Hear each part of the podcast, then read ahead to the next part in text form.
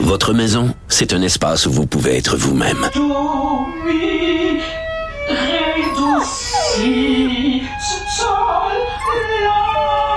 Elle mérite d'être bien protégée et vous méritez d'être bien accompagné. Trouvez la protection la mieux adaptée à votre maison avec Desjardins Assurance et obtenez une soumission en quelques clics sur desjardins.com.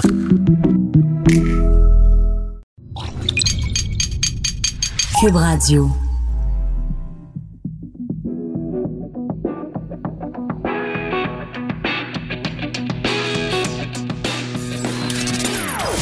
Des opinions bien à elle. Sophie Durocher. Son franc-parler ne laisse personne indifférent.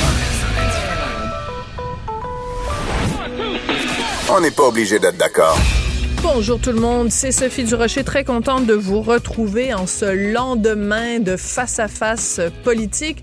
Vous avez peut-être regardé euh, le débat hier euh, sur les ondes de TVA, peut-être que vous l'avez écouté en diffusion, en direct sur les ondes de Cube Radio. On va revenir sur ce face-à-face un petit peu plus tard dans l'émission en compagnie de Jean-François Lisée, ex-chef du Parti québécois. Ça va être très intéressant d'avoir son opinion là-dessus. D'abord parce que, bon, Yves-François Blanchet du Bloc québécois s'est vraiment illustré. Alors, on va se demander qu'est-ce que ça représente justement pour euh, la cause souverainiste et l'appui du Québec euh, au Bloc québécois. Mais aussi parce que Jean-François, lui, vous rappelez-vous, à une certaine époque, c'était lui qui était devant Pierre Bruno et qui participait à un débat. Alors, il va pouvoir nous raconter exactement comment ça se passe quand on est soi-même participant à un face-à-face de débat électoral. On commence cette émission avec une histoire, j'ai de la difficulté à dire si c'est une histoire triste ou une histoire dont il faut euh, tirer des leçons. Alors, je, je, commence par le début. Donc, une étudiante du cégep de Rimouski qui a été hospitalisée d'urgence. Elle avait bu plusieurs euh, shooters pour ses 18 ans. Parce que bon, c'est 18 ans, hein? On a le droit de consommer légalement de l'alcool, fait que party time. Sauf qu'elle s'est retrouvée à l'hôpital. Mais au lieu de rester là-dessus, elle a décidé de faire une publication sur les médias sociaux pour mettre en garde les autres jeunes de son âge. Alors, on va en parler avec Hubert Sassi, qui est directeur général d'Éducalcool. Bonjour, Monsieur Sassi. Bonjour. J'imagine que vous partagez aussi mon ambivalence. C'est une histoire terriblement triste, mais en même temps, si on peut en tirer quelque chose de positif, euh, il, faut, il faut se réjouir quand même du geste que la jeune fille a posé. Vous avez parfaitement raison. J'ai failli dire, vous m'avez enlevé les mots de la bouche, mais c'est exactement le cas. Désolé. Il y a, euh, il y a non, mais il y a, il y a un côté euh, très euh, malheureux dans ça. Et euh, ça nous interpelle beaucoup, nous, comme, comme éducalcool, parce que on se désarme à partir de l'école secondaire Mm. jusqu'au cégep, jusqu'à l'université, à euh, indiquer aux, jeunes, euh, particulièrement par différents moyens, à quel point euh, la consommation abusive d'alcool peut être euh, nuisible. On entend cette jeune fille qui nous dit qu'en quatre heures, elle a bu une dizaine de, de, de shooters, verres d'alcool, qu'elle s'est reposée un petit peu et qu'après ça, elle a recommencé à en prendre, elle ne se souvient plus combien, et qu'elle a été surprise de se retrouver dans les pommes, alors que, euh, mon Dieu, on s'époumonne et on s'épuise à essayer de sensibiliser les jeunes à cette réalité. Donc, pour nous, c'est extraordinairement interpellant sur la difficulté qu'on a à Voilà. rejoindre les jeunes, à faire passer le message. Ça nous montre aussi qu'on doit continuer à travailler comme des fous et que, on- bien sûr, il n'y a pas de société parfaite, il n'y a rien qui est parfait, mais Mhm. il reste que ce qui m'a beaucoup interpellé personnellement, c'est qu'elle ait dit, pas qu'elle l'ait fait, mais qu'elle ait dit, je ne savais pas que ça causerait cela, Voilà. alors que, mon Dieu, on, bon, bref. Mais, mais en même temps, monsieur, monsieur Sassi, euh, vous l'avez dit, vous vous époumonez, vous et, et l'organisme euh, euh, que vous dirigez, Éducalcool, vous faites des campagnes, vous faites des dépliants qui sont distribués, etc. C'est pas un, un constat d'échec, c'est-à-dire que et de, de dire ben on s'époumonne à dire euh, de de pas faire du binge drinking puis les jeunes continuent quand même à le faire. Cette jeune fille qui dit je savais Oui. pas que ça mènerait, au coma éthylique, c'est parce qu'il y a quelque part l'information ne passe pas. Peut-être que vous n'utilisez pas le bon moyen pour rejoindre les jeunes. Écoutez, on, on fait vraiment de notre. D'abord, un, on, on peut pas rejoindre. On sait qu'on peut pas rejoindre tout le monde, tout le monde. C'est sûr. temps, ça c'est clair. La deuxième chose, il faut qu'on fasse mieux qu'on peut tout le temps. Alors, oui, on utilise les réseaux sociaux, oui, on utilise, bref, on essaye d'utiliser tous les moyens à notre disposition et que l'on connaît, puis on va continuer, là, on va créer des séries sur YouTube, on va mettre des, des, des, des, des vedettes à, à, à, à, à contribution pour essayer de rejoindre des vedettes qui, qui plaisent aux jeunes, évidemment, pas, pas à nous, à mettre à contribution pour faire passer le message. L'autre élément qui est extraordinairement, et ça nous rappelle qu'il faut être très, très modeste. Hein. Cette jeune fille va rejoindre des gens que nous, on n'a pas rejoints. Et voilà. le fait que, et ce qui est remarquable, c'est qu'elle ait décidé de transformer cet épisode très, très malheureux en quelque chose qui va être utile à d'autres. Oui. Et ça, c'est extrêmement encourageant et c'est des choses qu'il faut qu'on continue à encourager, puis on va relayer ce qu'elle a fait, nous aussi, parce que il faut se dire une chose aussi, lorsque les jeunes parlent entre eux, ils sont beaucoup plus convaincants que lorsque c'est Bien sûr. moi ou Éducalcool qui leur parle. Donc, Ben oui, parce que c'est la, définition même de la jeunesse. Euh, la, la jeunesse préfère écouter, euh, mais même si vous disiez euh, à un jeune de 18 ans, euh, fais ça, et c'est sûr qu'il va pas le faire. Puis si vous lui dites ne fais pas ça, il va le faire. Juste parce que vous êtes ben pas vous personnellement Hubert Sassi, là, je m'inclus là-dedans. On est des vieux croutons et on ne peut c'est pas clair. avoir raison. Alors, donc, c'est pour ça que euh, D'après moi, il faut en effet réévaluer la façon dont on parle aux jeunes. Et est-ce que la solution, c'est pas justement d'avoir systématiquement des jeunes qui parlent aux jeunes? Oui, tout. Écoutez, c'est la piste, c'est la Ouais. piste à utiliser. Pas seulement, mais c'est la piste. à- C'est une piste qu'on ne peut pas se permettre de négliger. Voilà. C'est indiscutable et à chaque fois qu'on a une possibilité de, passez-moi l'expression anglaise, de surfer sur, un événement comme celui-là, c'est clair qu'on s'engouffre dans cette porte qui s'ouvre et qu'on l'utilise du mieux que l'on peut. C'est vraiment essentiel. L'importance de vivre une expérience pour apprendre vaut infiniment plus que tous les discours que l'on pourrait faire. Ouais. Et nous, on est conscients de, de cette réalité-là, particulièrement pour ce groupe cible qui est tellement difficile d'abord à rejoindre et ensuite à convaincre, parce qu'il y a deux, deux défis là-dedans. Le premier, c'est de les, de les rejoindre et donc de réussir à leur parler ou à leur transmettre de, Mhm. de l'information, des communications, pas des ordres évidemment, parce qu'il suffit que tu leur donnes un ordre pour qu'ils n'y obéissent pas. Bien Et sûr. la deuxième chose, c'est qu'une fois que le message est rendu, qu'il soit convaincant. Et on sait tous que un certain nombre de cas, et ça c'est pas que la caractéristique des jeunes, Mhm. je dirais que, regardez, il y a encore 9% des Québécois qui ont admis avoir conduit leur véhicule au cours de la dernière année avec une alcoolémie supérieure à 0.08. Mm. Et pourtant, c'est pas parce qu'ils ne le savent pas Mais non. ça, ce message-là, il est rendu, mais il n'a pas convaincu entre, parce que entre ce qu'on sait et ce qu'on dit, il y a toujours un décalage. Oui, c'est ce qu'on appelle la dissonance cognitive. Oui, la dissonance. il faut donc en plus convaincre. Oui, mais c'est un autre défi. Mais c'est Mais- jamais fini et on va continuer. Oui, alors je, partage quelque chose avec vous et les auditeurs. J'écoutais euh, une station de, une autre station de ra- radio hier et il y avait euh, deux personnes qui parlaient. Euh, je veux pas les nommer parce que je veux pas pointer du doigt, mais c'était deux adultes qui parlaient et il y en a un qui racontait à l'autre euh, la cuite qu'il avait faite. Il dit j'ai bu comme un trou jusqu'à 3 heures du matin et le lendemain matin je me suis fait réveiller par mon téléphone. Fallait que je donne une entrevue puis j'étais vraiment le lendemain de veille, ben, j'avais bu vraiment comme un trou puis tout ça. Et là, je me disais, bon, il a parfaitement, évidemment, on va pas commencer à faire la police, il a parfaitement le droit de, de se péter la fiole, parfaitement le droit de tout ça, mais je me disais, s'il y a des enfants qui écoutent, des jeunes, c'est comme on banalise le fait de, euh, de se torcher. Excusez-moi de parler vulgairement, là, mais on, on banalise ça, puis tout le monde trouvait ça très, très, très drôle euh, euh, autour des, devant les micros. Est-ce que, comme adulte, on n'a pas aussi cette responsabilité-là de pas partir à rire puis de trouver ça charmant quand quelqu'un est sous-mort? Indiscutablement. Et là, on rejoint un des éléments majeurs, c'est les attitudes.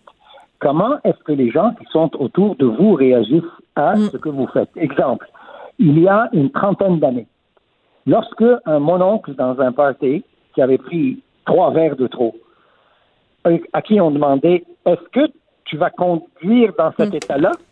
Et qu'il répondait Je suis ben trop sous pour marcher, Donc, je vais prendre mon char. Tout le monde riait comme des malades. Oui, je la connaissais pas, celle-là. Vous me faites rire, Hubert. Je la connaissais pas, celle-là. Je connaissais, ben, mon char connaît le chemin et tout, là, mais oui. Eh oui. Et là, aujourd'hui, cette même personne ferait la même blague. Le monde sauterait dessus, prendrait les clés, ferait quelque chose. Oui. C'est malheureux qu'il y a encore. Alors, ça, c'est pas juste de banaliser l'alcool. Il s'agit même, dans le cas que vous racontez, de valoriser l'intoxication. Et ça, honnêtement, c'est vraiment pas la chose la plus intelligente à faire parce que c'est très, très drôle, quelqu'un qui est sous. Vous savez, le fameux sketch d'Olivier Guimont. Ben oui. dans Au le bye-bye. bye de 1970-71. Mais ça, c'est y jouer la comédie. L'intoxication, la saoulerie, c'est très drôle quand on fait semblant.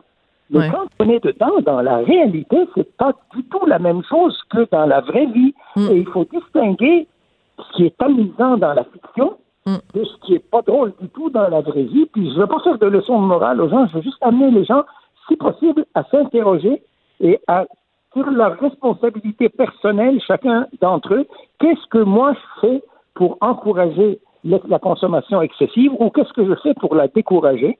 Parce que, à l'évidence, les gens doivent être traités comme des adultes, comme des adultes responsables. On n'a pas le droit d'acheter de l'alcool à partir de 18 ans, mais on, il n'y a rien qui empêche, et la loi ici au Québec, c'est qu'il n'y a rien qui empêche de la consommer. Et on, à l'âge de 15 ans, 70 des jeunes ont fait l'expérience de l'alcool, donc il ne s'agit pas de se cacher derrière notre petit doigt, mais il s'agit juste de prendre en compte la réalité, d'amener les gens à réfléchir par eux-mêmes et à prendre eux-mêmes la décision, parce que la personne qui peut le plus nous convaincre, c'est nous.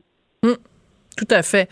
Mais en même temps, je veux revenir sur l'anecdote que je racontais. Je suis pas du tout en train de pointer du doigt et tu sais, je veux dire à un moment donné, il faut aussi euh, en prendre puis en laisser là. Tu sais, c'est pas, il y a pas, il y a pas mort d'homme, il y a pas cette personne là qui racontait ça n'a pas pris le volant, donc il y a pas eu de conséquences. Mais je trouvais que simplement, de façon générale, ça m'a fait réfléchir à la la, la légèreté en fait. C'est pas tellement une banalisation, c'est la légèreté avec laquelle on relate où euh, on se raconte entre nous des histoires de beuverie. Puis je me dis, ça va quand c'est entre adultes puis qu'on est entre nous, à la rigueur, mais faisons attention quand on se raconte ces histoires-là et qu'il y a des jeunes oreilles qui écoutent parce qu'on est en train de dire, ben c'est c'est vraiment très, très chouette de se, de se pacter la fraise.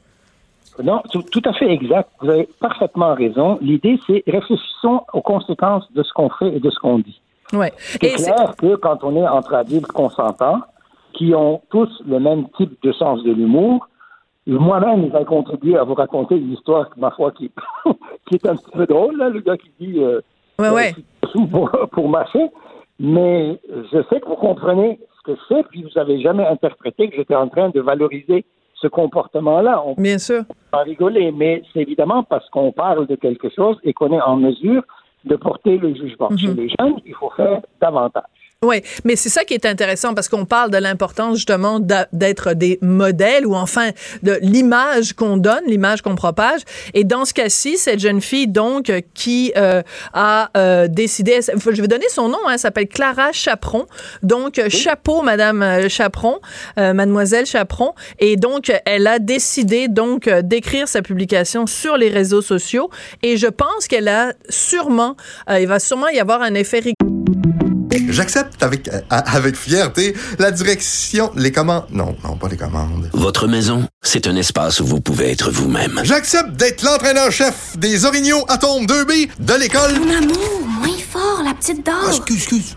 Tu parles à qui? Elle mérite d'être bien protégée. Et vous méritez d'être bien accompagné. Trouvez la protection la mieux adaptée à votre maison avec Desjardins Assurance et obtenez une soumission en quelques clics sur desjardins.com.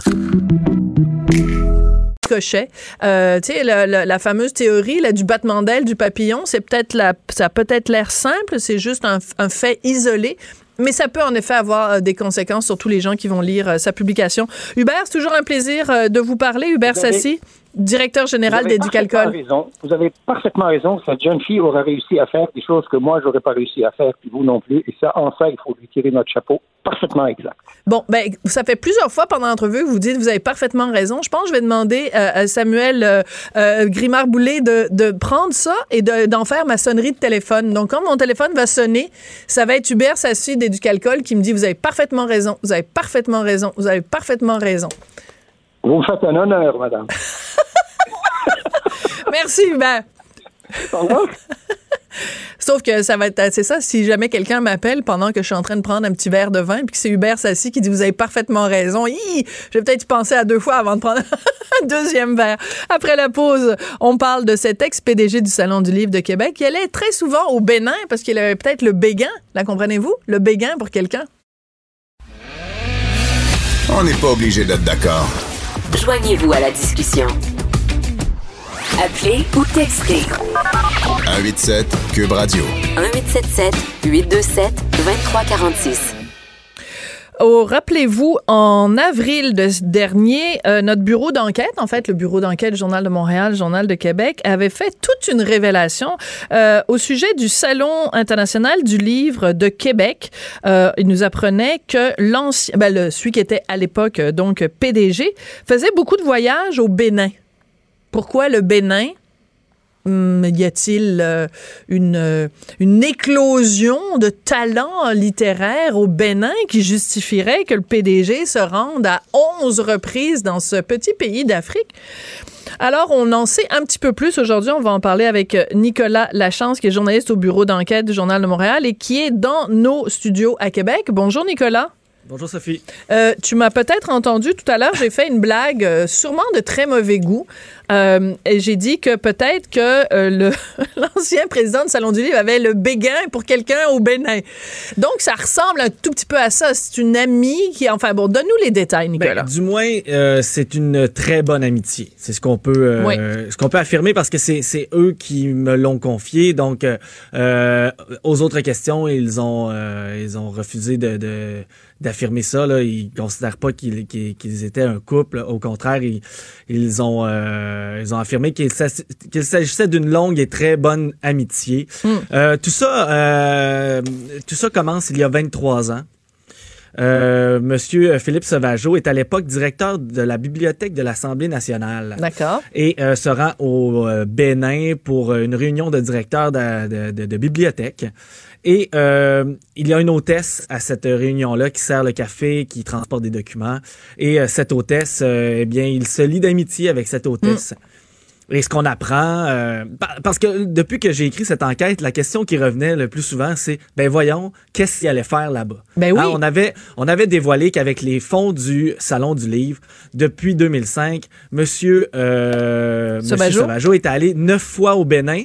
Ça, c'était ce que notre enquête dévoilait pour des, des, des sommes d'environ 30 000 dollars et un, peu plus aux frais du salon du livre. Et euh, une enquête administrative qui a suivi notre euh, notre notre enquête à nous a dévoilé qu'il était en fait allé 11 fois et il s'est fait suspendre pour ensuite se faire congédier car le rapport interne audit et euh, le rapport interne et l'audit externe démontraient euh, que c'était un cas accablant d'abus euh, de De fonds publics, en fait, de fonds de oui de fonds de l'organisation qui est en fait une organisation à but non lucratif mais qui reçoit par année environ 200 000 dollars d'argent public. Oui, c'est ça. Alors, 200 000 dollars d'argent public chaque année au Salon du Livre de Québec. Et Oui. donc, euh, ces voyages, vous, ce que vous aviez découvert, c'était neuf voyages pour 30 000 dollars. Donc, mettons qu'on met ça euh, à, mettons, à 3 000 dollars le voyage. C'est Ben, un écoutez, ça budget, tu sais, c'est quand même beaucoup, là, tu sais, je veux dire, c'est, c'est, puis c'est pas un- une entreprise privée. Donc, le gars a manifestement utilisé des fonds en partie publics à des fins personnelles. C'est ça, Ben, le, le c'est fond de surtout la l'histoire. justification qui est difficile à. À- c'est dif- c'est di- c'est difficile de nous convaincre parce que Oui. comment une organisation peut envoyer son PDG 11 fois au Bénin sans qu'il y ait de répercussions au Salon du Livre? Donc Ben oui. jamais le Bénin aura été pays autre. Là. Donc ça, c'était ce qu'il ce qu'il affirmait au conseil d'administration. Donc le conseil d'administration, qui en, en ce moment est complètement reconstruit depuis Oui. les révélations du journal, a laissé passer beaucoup de choses provenant de son PDG. Ça, c'est c'est- c'est- Mais c'est ça, la première affaire. Mais c'est un très bon point que tu soulèves, Nicolas, parce que donc ces voyages-là ont lieu année après année après année après année. Donc la question qui saute en pleine face, c'est comment se fait-il que à chaque fois qu'il allait au Bénin, il revenait puis on lui il disait quoi? On va organiser éventuellement, euh, on va mettre en valeur la littérature béninoise euh, au Salon du livre de Québec. Tu sais, c'est- c'est un argument que tu peux peut-être utiliser une fois, deux fois, mais Ouais. onze fois, ils ont, Mais ils ont, on, on peut se dire quand même que le CA a fermé les yeux là-dessus. Là. ça démontre un peu euh, le problème qu'il y a dans plusieurs organisations à but non lucratif. C'est-à-dire que lui a, a mis sur pied ce- ce- ce- cette nouvelle mouture à la fin des années 90 du Ouais. Salon du Livre qui était en train de... qui était, qui, qui était à la dérive complètement. Oui, oui, il était en train de la- péricliter, là, disons-le. Ouais. Et lui avait la même mise, dans le fond. Il était président, directeur général, donc il y avait aussi la même mise sur le, le- le conseil d'administration et c'est ce qu'a a dévoilé à la, à, à la suite de l'enquête externe le, le nouveau conseil. C'est que lui dirigeait, oui, il dirigeait leur- euh, le salon du livre, mais semblait avoir aussi plein contrôle sur le conseil d'administration, pouvait leur faire avaler ce qu'il voulait. Parce que c'est lui qui les avait placés. C'est lui qui les avait mis en place. Donc, Donc, c'était des pions, en fait, euh, ou des. Ben- Enfin, je veux pas non plus présumer, je veux pas attaquer la réputation de personne, mais c'est un peu des bénis oui-oui, genre, euh, je te donne une job au conseil d'administration, mais en échange, tu fermes les yeux sur euh, mes, mes petits voyages en Afrique, là, tu sais. Ça ressemble à ça. En tout cas, il y a apparence de ça. dans, dans, les, dans les documents que nous avons euh, obtenus, on était capable de, de, de, de, de, de démontrer que monsieur leur a fait avaler la, la pilule du Bénin comme, comme quoi ça allait avoir des répercussions et que le Bénin, un jour, serait le pays autre. Mais 11 voyages au Bénin, pensons-y. Là. Je m'excuse, mais tu sais, excuse-moi, là, Nicolas. OK. Je vais, je vais le dire parce que tu sais, toi, tu es reporter, donc tu as ton, Oui. ton devoir de réserve, donc tu ne peux pas faire de l'opinion. Ça, c'est ma job à moi, de faire de l'opinion. Alors, je vais te donner mon opinion, Nicolas.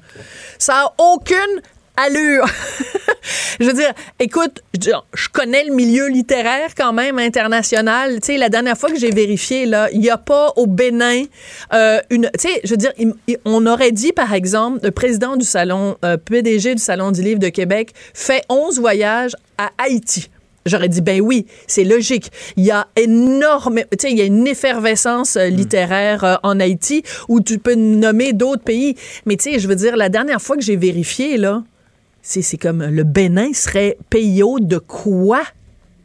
C'est, ça ne tient pas debout une seule seconde. Et aussi, je m'excuse, mais un salon du livre, là, leur priorité doit être à faire le meilleur salon possible, mettre en valeur euh, le plus possible justement des, des, des, des, des formes de littérature qui, qui se démarquent, pas de payer des voyages aux gars pour qu'il aille voir ses amis, là. Ben, et- et c'est- de- de- c'est là qu'est venue la suite. de- Moi, je voulais boucler cette enquête. Ben oui, mais Euh, tu l'as très bien beau fait d'ailleurs. Qu'il Ouais. qu'il été congédié. Je voulais comprendre. On, on savait qu'il avait deux emplois, qu'il vivait à Montréal, qu'il était payé à temps plein à Québec, mais vivait quand même à Montréal, avait un autre emploi à temps plein. Donc, il y avait plusieurs comptes de dépenses, les stationnements payés à Québec, des allocations pour ses voitures. Donc, il s'était quand même monté tout un financement. Mais là, euh, j'étais plus capable de pas être capable de répondre à la fameuse question qu'est-ce Ouais. qu'il allait faire au Bénin. Donc ça fait des mois que je planche là-dessus. Et finalement, grâce à des sources, euh, on a réussi à obtenir un numéro de téléphone et de communiquer avec cette dame au Bénin qui est qui est son amie. Et ce qu'on comprend, c'est qu'il communiquait deux fois par mois depuis 20 ans avec cette dame. Deux fois par mois, il allait la visiter. Donc, quand il allait au Bénin, c'est elle qui s'occupait de réserver ses chambres d'hôtel. Elle, se, elle, elle allait à l'hôtel discuter avec lui, le rejoindre. Donc, euh, la justification reste le travail pour M. Sauvageau. Je lui ai encore parlé hier. Il, il affirme haut et fort que tous ses voyages au, au Bénin étaient dans le cadre du travail et que oui, parfois, il rencontrait son ami, sa bonne amie, dont il connaissait les membres de sa famille. Mais bon.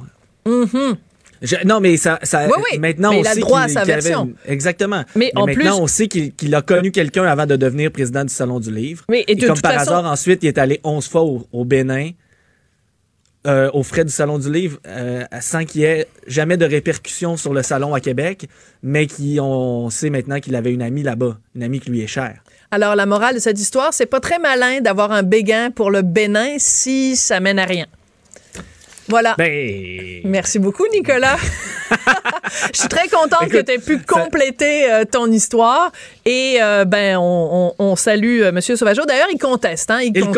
conteste, il a envoyé une mise en demeure cet été, Ouais. oui, euh, au Salon du Livre. S'il l'avait pas fait, c'est un peu comme s'il acceptait euh, Bien tout sûr. ce qui a été dit dans, dans les journaux et par le conseil d'administration du Salon du Livre. Ça leur aurait été étonnant qu'il ne le conteste pas. Absolument. Nicolas Lachance, donc, qui est journaliste au bureau d'enquête du Journal de Montréal, Journal de Québec, c'est assez satisfaisant quand même quand le journal sort une histoire et que ça a des répercussions comme ça vraiment concrètes dans la société dans laquelle on vit. Alors, chapeau, Nicolas.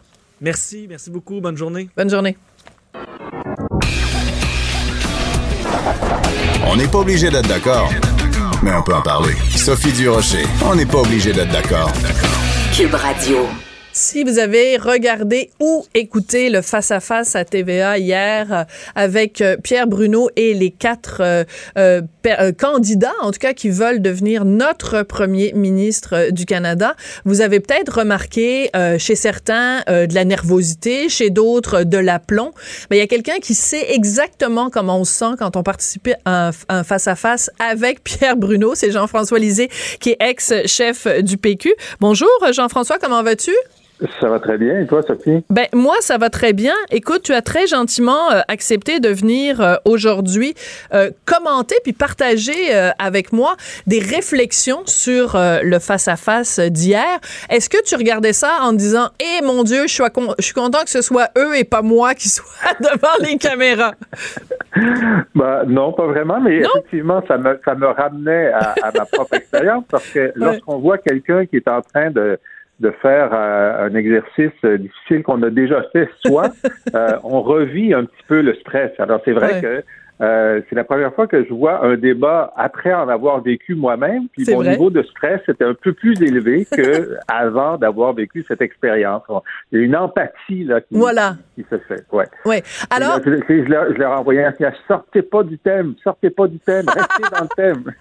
Oui, parce que bon, ben écoute, on va le rappeler quand même, pour ceux qui l'auraient oublié, à un moment donné, tu étais un tantinet sorti du thème en parlant des co-chefs, euh, qui était Ouais. le chef de Québec solidaire. Bref, ça avait beaucoup marqué les esprits à l'époque, mais on peut dire que si on compare donc avec le face-à-face d'hier soir, en effet, les, les, candidats sont quand même restés sur le thème, et dès le début, le thème de l'avortement euh, est ressorti. Et c'était assez particulier, et je vois sur les médias sociaux aujourd'hui beaucoup de gens, euh, ben en fait, euh, qui le disaient même hier soir, qui disent c'est quand même assez singulier de voir cinq hommes, donc les quatre candidats plus euh, Pierre Bruno, euh, cinq hommes qui sont là en train de parler des droits reproductifs de la femme.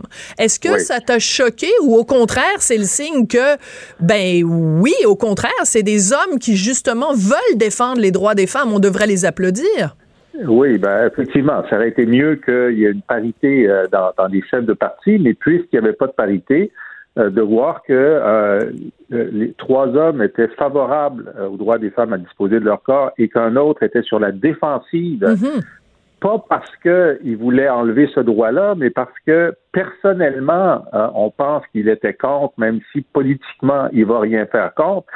C'est une mesure du chemin parcouru au cours des 40 dernières années. hein. Absolument. On n'aurait pas pu, j'aurais essayé en 1963 de vous dire qu'un jour il y aura un débat comme celui-là, vous ne m'auriez pas cru. Alors oui, mais ce qui est particulier euh, hier, et puis c'est drôle parce que Scheer n'est pas le premier ministre sortant, alors qu'on avait l'impression que c'était le premier ministre sortant hier, il était sur la défensive sur ce sujet-là. Euh, et euh, je vais vous expliquer pourquoi il ne voulait pas répéter que personnellement, il était contre l'avortement, mais politiquement, il allait protéger le droit à l'avortement. C'est simplement parce que s'il avait dit ça, ce que je viens de dire, Mhm. les libéraux et les néo-démocrates et les bloquistes auraient pris cet extrait, personnellement, je suis contre l'environnement, et il l'aurait mis sur les réseaux sociaux. Contre l'avortement. Ouais. C'est ça. Il ne voulait pas que cette citation existe, ce qui fait qu'il a accepté d'être sur la défensive pendant plusieurs minutes en ne disant pas le fond de sa pensée. Oui, mais en même temps, Jean-François, je comprends tout à fait la stratégie. La question, c'est est-ce une bonne ou une mauvaise stratégie? Parce que euh, le lendemain du débat, euh, que fait-il? Il s'en va évidemment faire une déclaration en disant oui, personnellement, je suis pro-vie. Donc, résultat, qu'est-ce qu'il y a qui circule sur les médias sociaux? André, Andrew Scheer, personnellement, je suis pro-vie. Donc, dans le fond, il a juste décalé de, mettons, 12 heures exactement la même citation. Et en plus, et c'est la pire chose, parce que dans le fond, il arrive au même, le ré- même résultat, mais en, en employant un chemin dans lequel il est tombé dans le fossé. Parce que moi, je, je, je, je bon, Justin Trudeau l'a talonné tellement Mm. que Justin Trudeau paraissait euh, vraiment avoir à cœur, tu sais, je veux dire, l'image était Oui. tellement forte d'avoir Justin Trudeau qui le talonnait, puis lui qui refusait de le dire. Tu ne peux avoir qu'avoir peur de quelqu'un qui veut pas nous dire le fond de sa pensée. C'est ça que je, c'est là que je veux en Exactement. Il venir. a fait un mauvais calcul Oui, parce que euh, c'est sûr que le, le, le moment le plus vu, c'est le débat. Et là, ça va, sort- ça, ça va être encore une fois en français et en anglais la semaine prochaine. Et donc, si, euh, si il se disait, ben, je vais être poussé à le dire, c'est aussi bien de le dire au débat, alors que tout le monde voit le contexte, voilà. que euh, de le dire le lendemain. Ou bien il aurait dû continuer à refuser de répondre à la question aujourd'hui. Mais là, il y a effectivement, euh, c'était non seulement une mauvaise soirée pour lui hier, c'est une mauvaise journée pour lui aujourd'hui. Voilà. Et ça, ça va avoir un impact réel euh, sur parce que vous savez, nous, on en discute, on l'a vu euh, le débat sur l'avortement en début de campagne. Mhm. Et la dynamique d'une campagne, c'est que plus les semaines passent, plus le nombre de gens qui s'intéressent au débat augmente. Oui. Et, et ça augmente au moment du débat. Alors, il y a beaucoup de gens hier qui ont vu cette discussion-là pour la première fois Absolument. de leur vie. hein, Mhm. Parce qu'ils suivent pas, ils écoutent pas ton émission, ils suivent pas ça. Alors, donc, ça a vraiment un impact sur la popularité de Scheer. Des gens découvrent que, personnellement, il veut pas dire ce qu'il pense, puis que c'est louche.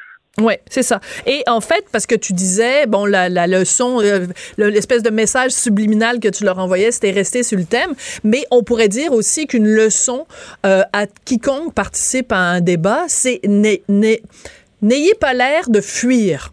N'ayez Oui. pas l'air de cacher quelque chose parce qu'il n'y a rien de pire dans l'esprit d'un électeur où tu as l'impression que quelqu'un ne veut pas te dire la vérité. Écoute, il y a deux deux- d'autres éléments extrêmement importants dont, dont je veux qu'on parle. Euh, cette déclaration de, de Jacques Mitzing et je trouve que Yves-François Blanchet a été très gentil en disant bon on va mettre le, ça sur le fait que bon votre votre euh, façon de vous exprimer en français est peut-être pas parfaite, mais quand Jacques Mitzing a dit je trouve dégueulasse que vous essayez de créer de la chicane, comme vous l'avez fait en 2015 quand il y avait eu l'affaire du niqab, ben, je veux dire, traiter les Québécois qui étaient contre le niqab de dégueulasse, c'est pas sûr, c'est une bonne idée, moi. Exact. Alors là, et, et puis même, euh, il y, a- il y a un sous-texte, là. Euh, c'est mal expliqué. En fait, il euh, faisait référence au fait que le Bloc québécois, la semaine dernière, Mhm. a dit qu'il déposerait un projet de loi pour que euh, pour créer dans les services fédéraux l'obligation d'avoir le visage découvert, c'est-à-dire pas de niqab, pas de burqa dans les services fédéraux. Alors, c'est ça à quoi faisait référence Missy, mais ça veut dire qu'il trouve dégueulasse le fait qu'au Québec, ce Oui. soit dans la loi 21, et c'était dans la loi du Parti libéral du Québec aussi. Oui, Al- Alors donc, là, il prend une position qui est très, très ferme contre un des éléments qui fait le plus consensus au Québec et qui, et qui d'ailleurs est très populaire dans le reste du Canada, c'est que dans les services publics, tu ne devrais pas avoir le visage voilé. Euh, il, a- il a, il a montré, là, euh, le sa pensée, là, il est très authentique, là, il pense ouais. que c'est vraiment dégueulasse, mais il montre aussi comment il est... euh, il n'est pas respectueux de la différence d'opinion sur ce point-là. c'est ça. Mais j'irais plus loin.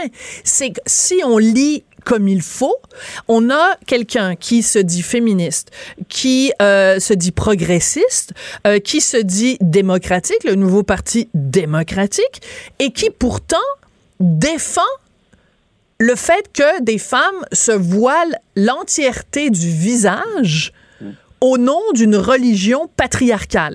C'est ça qu'il est en Oui. train de nous dire, là. Oui, ben ça, c'est la déviance. C'est la position de M. Trudeau aussi. C'est la déviance du multiculturalisme, la vénération de la différence. Et tu vénères, y compris les différences religieuses, même lorsqu'elles sont des expressions d'oppression de la femme. Et là, tu arrives, tu fais le grand écart, puis il y a des pantalons qui déchirent. Là, Ben, En clair. effet. Mais euh, c'est euh, c'est- cette logique-là qui, qui est intenable, mais qu'ils tiennent, Ouais. effectivement. Alors, Euh, donc, et et c'est oui. un peu dommage pour lui parce que, bon, encore là, énormément de Québécois ont pour la première fois été exposés pendant plus de 15 secondes à Jack Singh. Il est sympathique. euh, Charmant. il fait, euh, il est charmant. euh, euh, et puis, ça a été, disons, un moment qui a cassé euh, sa, sa, tentative de séduction. Ben oui, puis en plus, il nous disait qu'il écoutait, il nous disait qu'il avait commencé à, à, à s'intéresser aux Français quand il était jeune à, Windsor, en Ontario, puis il écoutait des cassettes de rock voisine. Hey, chose, là, le, toutes les Québécois, tous les Québécoises, Hélène, Things you do make me crazy about you. Écoute, on était tous là en train de, de, de dire Hey, wow, il, il aime rock voisine, toi. C'est ça. Puis ben, c'est pas un Québécois, c'est un néo-brunswickois, hein, d'ailleurs, euh, euh, rock voisine. Ensuite, euh, Andrew a essayé, d'expliquer que lui aussi avait appris le français, mais il n'y avait aucun exemple de chanson à donner. oui, mais pauvre Andrew Shear, écoute, il est tellement des fois euh, dans, dans, dans, pris dans ses bottines, je sais pas. il y a plein de gens qui ont essayé des sortes de comparaisons. Euh, Michel Hébert, dans les pages du journal, a dit, il me fait penser à un livreur de FedEx. Tout à l'heure, je parlais avec Benoît Dutrisac, il disait, il ressemble à Elmer Fudge dans les, les, les dessins animés là, euh, Rabbit, je sais pas quoi, là. Bunny, ouais, ouais, Bugs Bunny, ouais, c'est ça. Donc, euh, tu sais, il y, a un problème d'image. Bon, Andrew Shear, quand même, il a marqué un sacré bon coup.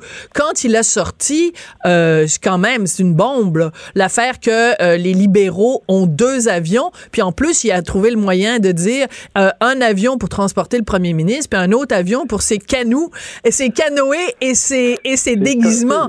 Oh là ah là, les amis, c'était bon, ça! Oui, ben, ça a été sa bonne ligne du soir. C'est un peu démagogique. Je pense que euh, Justin Trudeau s'est bien rétabli de ça en disant que c'était la même chose en 2015, donc c'était pas nouveau, et que euh, eux, ils ont payé leur crédit carbone alors que pour euh, les conservateurs, ils payent pas leur crédit carbone, ils pensent que la pollution, c'est gratuit.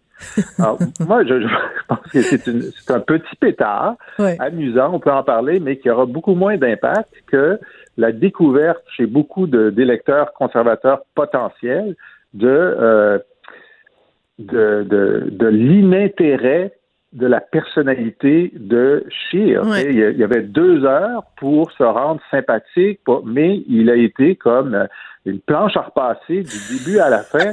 Euh, au moins, tu sais, Justin Trudeau, il y a un moment où il s'est animé, là, où il a été attaqué, il s'est animé, il s'est défendu, puis on a senti de, de la on a senti de la conviction, puis euh, un petit mm. peu de mauvaise humeur dans son visage. Il dit ah bon, ça c'est bien, tu sais là voilà, il y a quelqu'un, il y a quelqu'un derrière l'image là.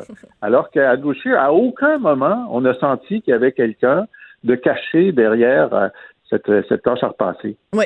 Alors, bon, évidemment, tout le monde, ben, enfin, 99 des gens s'entendent pour dire, évidemment, Yves-François Blanchet, euh, par son calme, par son côté un peu professoral, euh, mais pas condescendant, euh, a réussi vraiment à gagner des points. Alors, ma question pour toi, Jean-François, est la suivante. Est-ce que tu penses que des gens qui auraient été tentés normalement de dire, ben regarde, ça donne rien de voter euh, pour le bloc parce que ce qu'on veut, c'est, mettons, se débarrasser des libéraux. Bon, mettons. Euh, que là, on veut Yves-François Blanchet et qui disent, bon, ben attends deux secondes, là, la seule personne autour de la table qui va défendre la loi 21, ça va être Yves-François Blanchet. La seule personne qui va défendre euh, des, des, des, valeurs qui sont importantes pour les Québécois, bon, évidemment, euh, l'aide médicale à mourir, toutes ces choses-là, c'est Yves-François Blanchet. Est-ce que tu penses que ça va réellement, concrètement, avoir un impact sur euh, le vote le 21 octobre? Ben, je crois que oui, mais d'autant plus que ça va dans le sens d'une dynamique qui était préexistante. Mm-hmm. C'est-à-dire que si les gens avaient pensé avant-hier que le bloc était mort, peu importe la qualité de la prestation d'Yves François, ça, les gens disaient, ah, il est bien bon, mais ils sont morts. Mm-hmm. Un peu ce qui, ce qui s'est passé pour nous l'an dernier.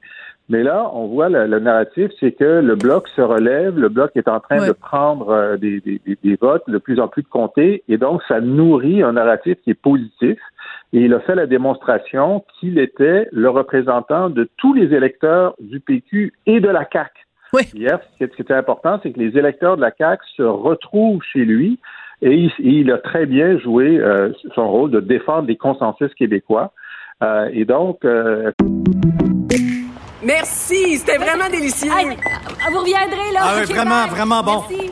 Faites attention ah oui. OK, salut, à la prochaine. Votre auto, c'est un espace où vous pouvez être vous-même. Hey, c'était pas mangeable comme repas. Ouf. Elle mérite d'être bien protégée et vous méritez d'être bien accompagné. Trouvez la protection la mieux adaptée à votre auto avec Desjardins Assurance et obtenez une soumission en quelques clics sur desjardins.com. effectivement, sa capacité de croissance a été Mm. euh, augmentée par la qualité de sa performance hier. Mais à, à un moment donné, il est arrivé quelque chose qui, selon moi, était un point tournant.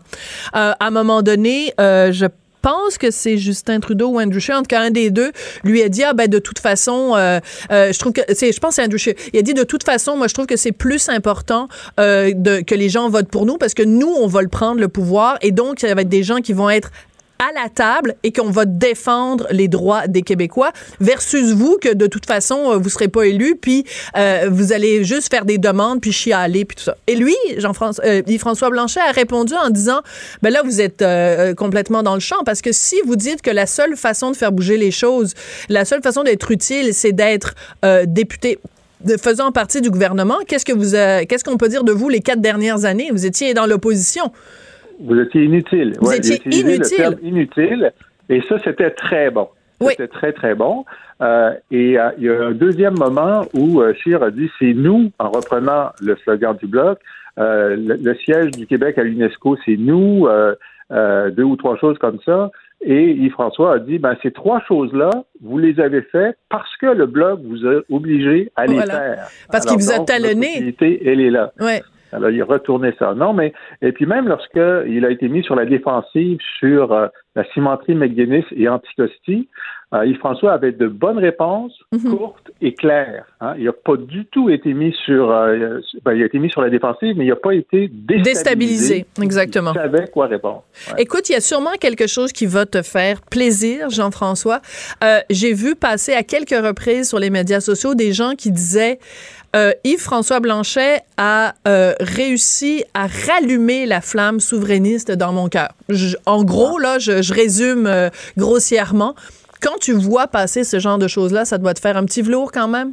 Bien sûr, bien sûr, tout ce qui peut nous, euh, tout ce qui peut nous, approcher de notre objectif de faire du Québec un pays. Et on voyait aussi dans cet exercice pendant deux heures où euh, où on disait bon ben voici des gens qui euh, sur le pétrole par exemple, Monsieur a refusé de dire qu'il n'imposerait pas son corridor. Voilà. On dit mais pourquoi est-ce qu'on a ces débats-là? Si on était souverain, on, on pourrait mettre notre énergie ailleurs, Euh, mais on est toujours là. notre énergie, c'est le cas de le dire.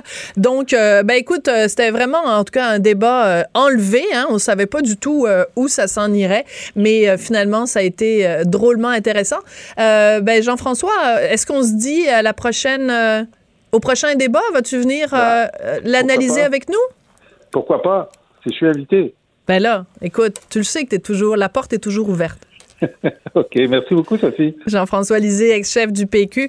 Euh, merci beaucoup d'a- d'avoir euh, été là. Et puis, vous, je rappelle tout le temps, hein, par euh, pas faire une petite fleur euh, à Jean-François, son site, donc la boîte à lisée.com. Vous allez retrouver euh, tout plein d'informations, des blogs, des balados de Jean-François. C'est toujours intéressant. Après la pause, on parle de royauté. Ben oui, la famille royale, ça va pas bien, les relations avec les journaux. Chroniqueuse et blogueuse au Journal de Montréal. Sophie Durocher. On n'est pas obligé d'être d'accord. Alors, une nouvelle de dernière minute, Roger Taillibert, donc euh, l'architecte très connu euh, au Québec pour avoir euh, donc euh, dessiné et conçu le stade olympique de Montréal pour euh, les Olympiques de 1976. Donc, Roger Taillibert qui est décédé à l'âge de 93 ans. Personnage euh, controversé, génie de l'architecture pour les uns, euh, euh, personnage problématique euh, pour d'autres. On se rappelle euh, évidemment euh, tout le lot de problèmes qu'il y a eu avec le stade olympique en raison, entre autres, de ce fameux toit qui devait être rétractable. Ben, je sais pas, je le vois, le stade olympique de ma, de ma fenêtre, puis il n'y a pas de toit rétractable pour l'instant. Donc, euh, RIP euh, Roger Taillibert. On change complètement de sujet. Euh, le prince Harry en Angleterre poursuit la presse tabloïde parce que il affirme que euh, ces journaux tabloïdes harcèlent sa femme Meghan Markle et quand on se rappelle que évidemment le prince Harry c'est le fils de Lady Di de Diana Spencer ben il a peur que se reproduise avec sa femme ce qui s'est produit avec sa mère. Alors on va en parler avec James Jackson qui est historien spécialiste de la royauté. Bonjour James, comment allez-vous? Oui, bonjour, euh, je vais très très très bien, merci. Oui. Alors, le prince Harry, est-ce que il, euh, il est réellement, en effet, euh, poursuivi par les paparazzi? Est-ce que on peut comparer le, le harcèlement dont sa femme est l'objet au harcèlement dont Lady Di était l'objet? Euh, il, bah, il faut préciser, donc, euh, son attaque, en fait, sa poursuite ne concerne pas la presse tabloïde en général, mais c'est, euh, il vise un journal. Oui. Hein, le, le journal conservateur Daily Mail, en fait, c'est- sa version dominicale des Mail on Sunday, qui a publié la lettre que, que sa femme avait envoyée. Donc, c'était une correspondance privée. Mhm. Et le journal a, a- a pu avoir accès à cette lettre en parlant au père, euh, qui était euh, le récipiendaire de, de la lettre. Donc, ce n'est pas en général, sauf que dans son, son communiqué, en fait, il s'en prend euh, vraiment à toute la presse tabloïde. Mhm. Mais le problème, c'est que ce n'est pas toute la presse tabloïde. Voilà. plutôt les commentaires sur les réseaux sociaux. Et, et là, ce sont des messages, des commentaires racistes. Vraiment, c'est. Alors, il ne peut pas attaquer à Twitter et à, à d'autres réseaux, donc il est obligé de, en fait, de, de viser d'autres personnes. c'est ce qu'il appelle, en fait, euh, des, des gens euh, violents. Mhm. Et, et c'est en, en quelque sorte. Alors, euh, je, je vois en fait dans sa, sa, sa plainte, en fait, il y a trois volets. Il y a d'abord la personne de Harry. Il y a Mhm. aussi le son beau-père, donc euh, Thomas Markle, le père, le père de Meghan Markle. Et euh, le troisième volet, c'est le journal Daily Mail, euh, Mail on Sunday, qui a publié. Alors, euh, le- les, les trois volets. Commençons avec Harry. Harry, donc, a été plus affecté que, que son frère William par la mort. euh, Oui, parce qu'il était plus jeune. la, la mort plus jeune. Donc, euh, pour, pour lui, euh, toute sa vie, en fait, il sera marqué ju- jusqu'à la fin de sa vie Mhm. Absolument. par la mort violente de, de sa mère. Alors, qui- qui était responsable? Donc, il y avait peut-être plusieurs personnes qui étaient responsables, mais principalement, c'était les paparazzis qui suivaient à moto, donc la voiture où euh, était installée sa mère. Mais c'était aussi, aussi le, le- le chauffeur qui était qui avait trop bu. Ben etc. oui. Donc il y, a, il y a toutes sortes de raisons. Mais pour lui, hein, les responsables c'était principalement les paparazzis. Oui. Mais, Mais, les paparazzis, ce ne sont pas vraiment la presse euh, ordinaire qui, euh, normalement, sont tenus de, de respecter les Mhm. contraintes et la loi. Ouais. Mais en même temps, comme vous l'avez dit, il y a aussi l'élément du père. Parce que Meghan Markle, elle envoie une lettre à son père. Si son père garde la lettre dans son tiroir, euh, ben, il n'y a pas d'histoire, il n'y a pas de poursuite, il n'y a pas de une des journaux. Donc, en fait, le, le, le message, en fait, qu'Harry envoie, c'est de dire à son beau-père, c'est vraiment un gros cornichon d'avoir publié la lettre. C'est un petit peu ça, là, qu'on comprend. Et dire, quel père s'en va faire des niaiseries pareilles? C'est hallucinant, quand même. Oui, euh, euh, oui vous, vous avez raison. Le père, c'est- vraiment euh, un père euh, turbulent. Ouais. Hein, mais en fait, Je vous trouve c'est James. Ben oui, oui, non, mais c'est- une famille euh, dysfonctionnelle. Oui. La- il a divorcé euh, la mère de, de Merkel quand euh, Meghan Merkel avait trois ans. Donc dire ben euh, Meghan n'a pas n'a pas vraiment vécu avec cette famille.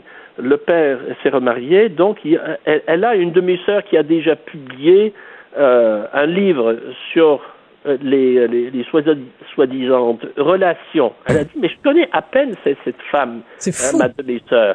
Donc, déjà dysfonctionnelle. Alors, Merkel, Thomas Merkel, le père, l'avait gardé, a dit, par respect, je voulais garder ça secret. Mais c'est un, euh, il, il a publié, en fait, le, le Mail on Sunday, l'a publié en février dernier. Mais selon le père, c'était en réaction à un article publié aux États-Unis dans un, euh, dans une revue euh, Mhm. à scandale où cinq amis anonymes de Meghan prenaient euh, sa défense en citant, euh, en, en- en termes très, très, généraux, la lettre qu'elle avait envoyée. Ah. Alors, il a dit, ben, j'étais obligé de le publier pour me défendre. Ben oui, hein, c'est une victime. C'est une victime. C'est Mais- affecté. Mais- et- et- mais- oui, oui, je veux revenir- victimes chaque fois. Oui, c'est ça. Mais en fait, oh, c'est, c'est, euh, écoutez, on n'a pas, on n'a pas besoin de téléroman là. Je veux dire, on suit ça Ah, ah, et non, c'est non, non, extraordinaire là. C'est dynastie. Euh, à, à Buckingham Palace. C'est absolument fabuleux. Je veux revenir sur quelque chose plus sérieusement, James, que vous avez mentionné en passant tout à l'heure. On sait que Meghan Markle est, euh, est euh, métisse, donc elle est euh, blanche et noire mélangée. Euh, et euh, ça, il y a beaucoup de gens pour qui ça ne passe pas. Et le vieux fond raciste euh, transparaît, peut-être pas évidemment dans les journaux officiels, mais sur les médias sociaux, les, horreurs qui se déversent là-dessus. Est-ce que le, fait que Harry ait fait, le prince Harry ait fait cette sortie publique, c'est pas une façon aussi de dire au public en général, Shame on you, comme dirait euh, Greta Thunberg. Euh, how dare you? Comment osez-vous euh, vous attaquer comme ça à quelqu'un pour la couleur de sa peau? Euh, ça c'est vrai, mais c'est pourquoi j'ai dit que le troisième volet de cette histoire, c'est le Daily Mail. Ouais. Ce journal, hein, c'est un des journaux les plus influents en Angleterre. C'est il y a à peu près euh, 2 millions d'exemplaires qui sont publiés tous les jours. Et C'est un Wow! quotidien. Il Oui. n'y a que le Sun, hein, qui est vraiment un journal à, à- à scandale, euh, ce qu'on appelle un journal de caniveau, hein, qui appartient à l'empire Murdoch, hein, Oui. qui euh, l'Australien. Alors, mais pour le Mail on Sunday et le Daily Mail, hein, oui, c'est le forme, euh, format tabloïd, mais le journal a toujours a pris des euh, avait des prétentions, prétendait que c'était vraiment le journal de Middle England, de la classe moyenne anglaise, conservatrice.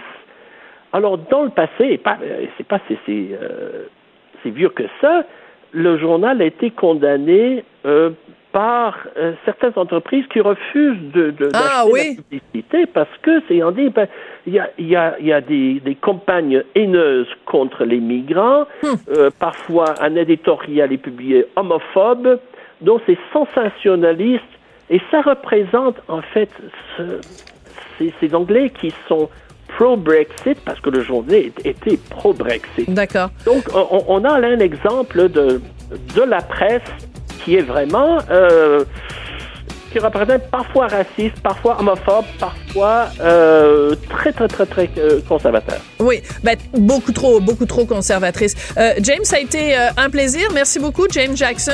Les gens qui ne vous connaissent pas vous découvrent votre excellente, votre excellent français et vos origines britanniques absolument charmantes. Merci beaucoup, James. À la prochaine, à la prochaine chronique Potins Royaux. On je voudrais remercier Samuel Boulay-Grimard à la mise en onde, Hugo Veilleux à la recherche. Il y a Geneviève Peterson qui était avec vous pour les deux prochaines heures. Puis moi, je vous retrouve demain midi. Bye bye. Pour écouter cette émission, rendez-vous sur cube.radio ou téléchargez notre application sur le Apple Store ou Google Play.